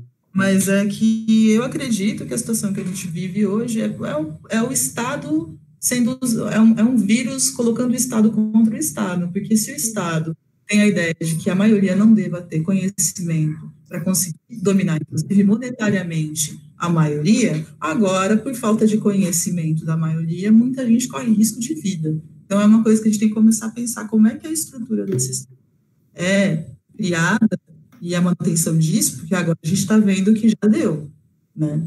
já já chegou no talo. Então, talvez as coisas elas, elas sejam repensadas quando, quando isso acabar. É a esperança que eu tenho. Né? É, vamos ver que ser humanos a gente vai encontrar e vai conviver após esse período, né?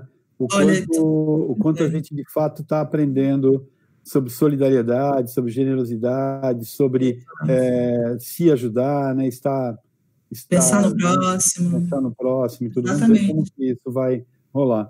Essa, Dani, essa foto aqui, rapidinho, ah, essa foto aqui é uma foto da Bia Ferreira, do show de lançamento do disco dela. A Bia Ferreira também, eu, eu queria falar, a Bia Ferreira também é uma dessas pessoas que começou esse movimento que ficou efervescente a partir de 2015, 2016, e hoje conseguiu lançar o primeiro disco dela, e é uma pessoa que está sendo comentada por aí, tem um trabalho muito legal, foi muito bacana fazer o show dela, e ela também tem um, a, o, o, disco dela se chama Igreja...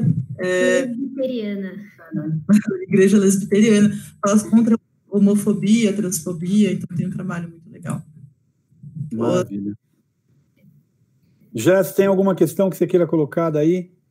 É, eu tenho um comentário para fazer que eu percebo muito, Dani, e isso é, um, é uma grande referência que você coloca como pauta no seu trabalho se vincular com pessoas que são pessoas da, de trajetórias e narrativas da marginalidade, né? Como a sociedade nos coloca. Sim. E aí, é, a gente já, já relaciona muito com a experiência na SP, né? Porque maioria tem, tem um grande destaque de pessoas como a gente, né, da periferia, e também várias pessoas aí que a gente pode fazer o recorte de, de raça. E aí tem uma pergunta da Camila, que ela gostaria de saber como foi para você a experiência de ser artista formadora na, na SP. Ela quer saber um pouco sobre como você pensa o preparo da aula e partilhar seu conhecimento, enfim. Se você puder descrever como que é. Posso. É, Para mim foi uma surpresa, porque eu tenho uma tendência, é, é preocupante isso, né? A gente tem uma, eu particularmente eu tenho uma tendência de achar que eu nunca estou preparado o suficiente. Eu nunca estou preparado o suficiente para fazer nada. Eu virada, eu fico em choque, eu fico pedindo, pelo amor de Deus, não, não me chama. Como é, como é que é, Dani? Muito receio. O, o importante é não estar. O importante é o não importante estar, é estar pronto. Essa Mas é frase. É muito... Desculpa, pode falar. Muito, imagina, mas eu tenho muito receio, porque é, vem muito do que é a ideia de ser alguém que trans, compartilha algo para alguém, né? E daí eu comecei a cortar essa ideia na minha cabeça e, tirar essa ideia de, tipo, a, a SP ela não trabalha com a ideia de professor, e sim de formador, né? E formador é alguém que auxilia na sua formação, é alguém que está compartilhando o que ele tem ali e passando para você. Então, eu tentei me atentar nisso primeiro para ter um pouquinho de calma, para poder trocar as coisas. É, nas aulas, é, eu dava aula muito falando sobre equipamento, sobre esquemas de montagem, essas coisas. Tinha um exercício do PET que a galera amava, que era um exercício interessante que eu inventei lá. E eu preparo as aulas separando por, por elementos, sabendo o tempo que cada um tem para conseguir assimilar a informação, porque é um problema que eu tive muito, eu percebia muito na universidade, assim, o negócio era meio blá, blá, blá, blá, blá, blá, um milhão de slides, blá, blá, blá, blá, blá, blá, e foda-se que ele entendeu, né? E, e, às vezes, existem pessoas maravilhosas, maravilhosas, mas que elas se assustam com esse método de aula.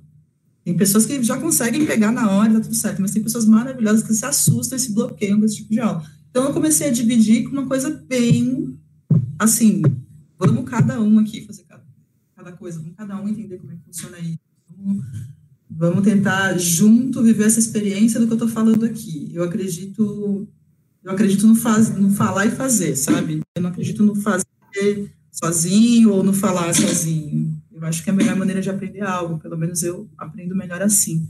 Então, eu tentava compartilhar desse jeito. Daí surgiu esse exercício do, do PET, que é, para quem não sabe o que é PET, é uma organização na mesa, que a gente tem os mapas da mesa, né? Como é que a gente organiza por numeração e tal. E aí lá tinha. A gente estava com problema de equipamento e não funcionou. Então era criado um mapa imaginário com as cadeiras dentro da sala, dividido pelas varas da sala, e aí um aprendiz ia na lousa e fazia um patch. E as pessoas tinham que ir lá entender o patch desse aprendiz. Porque depois eu virava a lousa ao contrário e rolava uma dança das cadeiras do patch, porque eu, eu ia apagando o refletor. E assim todo mundo começou a entender que era uma coisa que não era tão assustadora assim. De uma organização e entender como é que funciona a cabeça de cada um. Então, Muito bom. Muito bom. Jés, alguma coisa a mais? Perdemos a Jés, não? Ela está aqui. Ela está aqui. aqui. Né? Tá, é, mais alguma coisa que você queira colocar?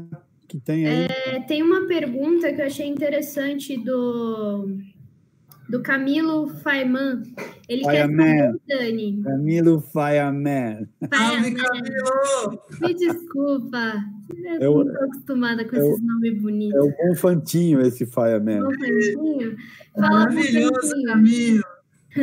Ele quer saber como você se, se relaciona quando tem que operar a luz de outra iluminadora ou iluminador. Nossa, meu, isso é complicado, principalmente quando é show, né? Quando é show é um cuidado que você fica assim, né? Eu, particularmente, que não tenho muito costume. Mas, normalmente, quando é para operar... Já operei muita luz para o Camilo, inclusive, fiz assistência para o Camilo no, no Farinha com Açúcar, mas é entender como é que ele pensa e as coisas que ele deseja. E, e respeitar, sabe? Qualquer necessidade que tenha de troca por algum motivo, comunicar para entender se você está dentro da ideia que ele tem daquilo enquanto imagem, enquanto plano, enquanto história. Então, é, o tempo que eu fiquei com o Camilo trabalhando com ele, ele, eu aprendi muita coisa, muita coisa, e eu comecei a entender também como é que ele pensava, como é que ele pensava a operação de mesa dele, como é que ele pensava é, a gravação dele, aprendi várias, como é que é, o prepara, prepara foi Camilo que me ensinou. prepara. É, e são trocas que são riquíssimas. Então, eu acho que é primeiro ficar próximo da pessoa, para que, se você tem essa oportunidade, né? Se você não tem, você vai ter que assistir um ensaio e ver quem está operando para pegar a operação. Mas se você tem a oportunidade de estar próximo do, da pessoa que desenhou a luz, é entender como a cabeça da pessoa está enxergando aquilo. Que é isso que eu faço hoje em dia quando eu passo uma luz. Eu faço questão que entenda como é que eu estou pensando aquilo para sair da melhor maneira possível. Acho que nesse sentido, Dani, a SP tem um papel importante nesses técnicos e técnicas que estão é, por aí trabalhando, que é, é essa, esse respeito pelo trabalho que você está assumindo e não querer colocar o teu jeito de fazer, mas de tentar entender e tentar executar da melhor maneira possível a ideia daquele light designer que está te passando o trabalho, né? Eu acho que é, isso eu acho que é uma coisa bem positiva que surge nessa geração aí anterior Nossa. à tua, da tua, né? Com toda certeza, porque é muito, a gente aprende muito quando a gente pega a luz de outra pessoa. Pegar uma luz sua não é a mesma coisa que pegar uma luz da Marisa, que é a mesma coisa que não é pegar uma luz do Camilo, da Miló. São pensamentos completamente diferentes. A gente não pode tratar a sua revelia, né? Porque a gente perde, perde a graça, perde, perde o brilho do negócio. Pode seguir, Jazz, ou tem mais alguma coisa? É, tem uma pergunta da Miló. É, como é para ela Oi? Tô tremendo aqui, pode perguntar. Como é para ela chegar e ter pouco tempo para realizar uma ideia? Horrível. muito ruim porque você tem que usar as cartas que você já tem na manga, você tem que usar coisas que você já conhece, ângulos que você sabe que dão certo. Você fica com menos espaço para criação e mais espaço para assertividade. Então você é obrigado a ser assertivo. Né? O que dá certo aqui? E eu, particularmente, não sou uma pessoa que tem experiência vasta de ser uma pessoa é, cirúrgica, né? Tem umas pessoas que são muito cirúrgicas trabalhando, assim. Eu não... Eu preciso de um pouco mais de tempo. Então, situações assim, eu acabo utilizando recursos que não, não é jogada, não é revelia, mas gostaria de poder fazer melhor. O Jatilis falou um pouco aqui, né, Dani, dessa relação de tempo de elaboração no show e no teatro, né? É, Sim uma das coisas que me frustrou muito na área de show é isso, é a falta de tempo para você elaborar. Você vai elaborar na turnê, né? Mas o primeiro show é sempre bem isso que você fala, né? É, quer dizer, para mim, né? Talvez aquelas pessoas que militem mais na área conheçam melhor os equipamentos. Né? Exato. Mas, mas a gente, bom, enfim, não é ainda eu acho que é, eu acho que ainda no meu caso, por exemplo, eu perderia um, uma coisa de experimentação que é muito legal, né? Mas hoje em dia a gente tem os softwares, tem coisas que ajudam a gente a pensar antes. Mas, por exemplo, como aquela luminária que o Jatles mostrou, é uma ideia que ele teve antes, ele teve tempo de produzir essa ideia, organizou, porque ele entendeu o time desse lance do show, e se organizou para jogar com isso, né? Eu acho que, eu acho que perde. Eu acho, não acho que ficou uma coisa jogada, mas eu acho que perde bastante. E posso seguir, Jess? Pode sim. Então tá. É, bom, Dani, eu, a gente vai ter que terminar a nossa conversa. É, eu queria agradecer muitíssimo a tua presença aqui. Eu tenho tentado fazer um resumo da ópera no final das conversas para ver se eu entendi quem é a pessoa com quem eu estava conversando. É, e assim, eu acho que você é uma pessoa nova, você é uma nova geração que está aí no mercado trabalhando, está descobrindo muita coisa, teu caminho ainda está muito aberto para você. É, você já transitou até fazendo um programa de TV, já passou pela exposição, já passou pelo show, já está no teatro, militando mais tempo no teatro. Então, acho que essa tua carreira, com certeza, ela vai se consolidar com o tempo e o teu espaço está ficando cada vez mais garantido aí né, no mercado. E o que fica mais forte para mim é esse viés político e essa questão da representatividade no teu trabalho. Eu acho que é, não é querer dizer que não é que o teu trabalho. Eu acho que o teu trabalho ainda vai descobrir mais a questão da tua personalidade como artista da luz. Eu uhum. acho que uhum. ainda é um processo que está em curso contigo, né? É, eu sinto que algumas questões para você ainda talvez não estejam tão claras, mas o que eu acho muito importante, o que me chama atenção, é como tá, como você tem noção de quem você é, da importância que você tem por ser quem você é e aonde você está, e como você se preocupa desde já em poder fazer com que esse teu espaço possa caber mais gente como você ou diferente de você, mas que passa pelas mesmas é, pelas mesmas dificuldades assim de se expressar, é, de, se, de ser anulada, de, de não ter escuta, né? Tudo isso que a gente fala do que a gente vive num país como o que a gente está vivendo atualmente, né? Todo o retrocesso que a gente sofreu ultimamente. Então, eu acho extremamente importante é, você continuar. Para mim, acho que é, não tem como, né? Acho que teu caminho já está um pouco traçado. Não tem saída, né? É, não, é, parece, parece uma coisa, é, uma, como é que fala, uma previsão, né? Uma previsão do mal. Não, não nesse sentido. Eu estou falando no sentido positivo. Claro. É, você escolheu um caminho, eu acho que você está num caminho que eu acho que dificilmente você vai sair disso, porque eu acho que é o teu lugar, né? Eu acho que é o que te interessa. Eu acho que se você tem coisas para descobrir na luz, eu acho que tem muitas coisas que você já descobriu na, na, questão da tua postura como profissional e o que você representa. Eu, eu fico muito feliz de ver essa clareza na tua fala e acho muito importante a tua presença aqui entre a gente. Queria te agradecer do fundo do meu coração pela tua participação. Tá bom? Obrigada. Chico, alguém mais quer falar alguma coisa? Ah, acho que você falou tudo. Agradecer muito você, Dani. Obrigado por estar aqui com a gente. Foi muito bom te ouvir. É só isso. Jess? Não estou te ouvindo, Jess. Ela está fazendo uma mímica. É que o mic dela está mutado. Eu esqueci o microfone mutado. Fala aí. Mas, Dani, sua presença aqui é muito incrível, assim. É, você foi uma das primeiras referências assim bem massa que eu tive em contato na SP. E para resumir assim de tudo que você falou, é muito, muito, muito importante o seu engajamento no seu trabalho.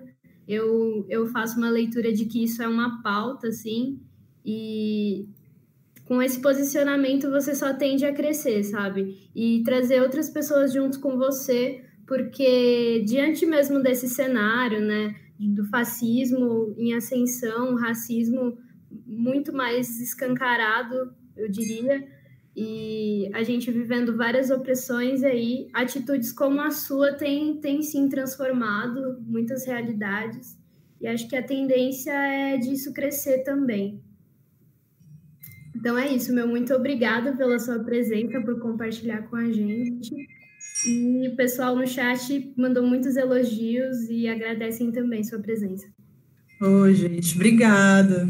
Ó, queria agradecer a muita gente, Gui. Primeiro que eu queria, queria agradecer você, porque, né, eu, eu, devo te agradecer muito, porque aprendi muita coisa com você, de verdade, uma pessoa que acreditou em mim, né, e é difícil a gente conseguir espaço, gente que acredite na gente, na nossa, na nossa, na nossa competência. Então, eu queria muito agradecer você, além de você ser meu amigo, foi, é um mestre, é uma pessoa com quem eu aprendo e aprendi muito. Agradecer a Grisel, maravilhosa, não sei onde ela está, mas aprendi muito com a Grisel, porque eu, eu, entrei na assistência depois da Gris e foi uma pessoa que me acompanhou quando eu estava chegando lá no Vertigem. O Camilo também. É, o Camilo, outro maravilhoso, que me compartilhou muita coisa comigo, também me deu a responsa, confiou no meu trabalho. A Marisa, a rainha da graxa, nossa, nossa rainha da graxa, né? Que a gente teve a oportunidade de acompanhar algumas vezes o trabalho dela de perto, que é incrível. Então, todas as outras pessoas que participaram daqui, algumas pessoas que vão participar são pessoas que já deram aula para mim na escola, e é muito legal, muito legal saber que outras pessoas que não têm acesso a São Paulo, que não têm acesso à escola, porque escola, o legal da escola é o acesso, né? E não têm acesso a São Paulo, a escola, vão agora, a partir de, desse trabalho, dessa documentação, conseguir entender os trabalhos de outras pessoas com quem elas não poderiam cruzar normalmente e acessar. Então, muito obrigada. E é isso, gente. Curte o sininho. bom, Dani, é, bom, você sabe que você mora no meu coração, né?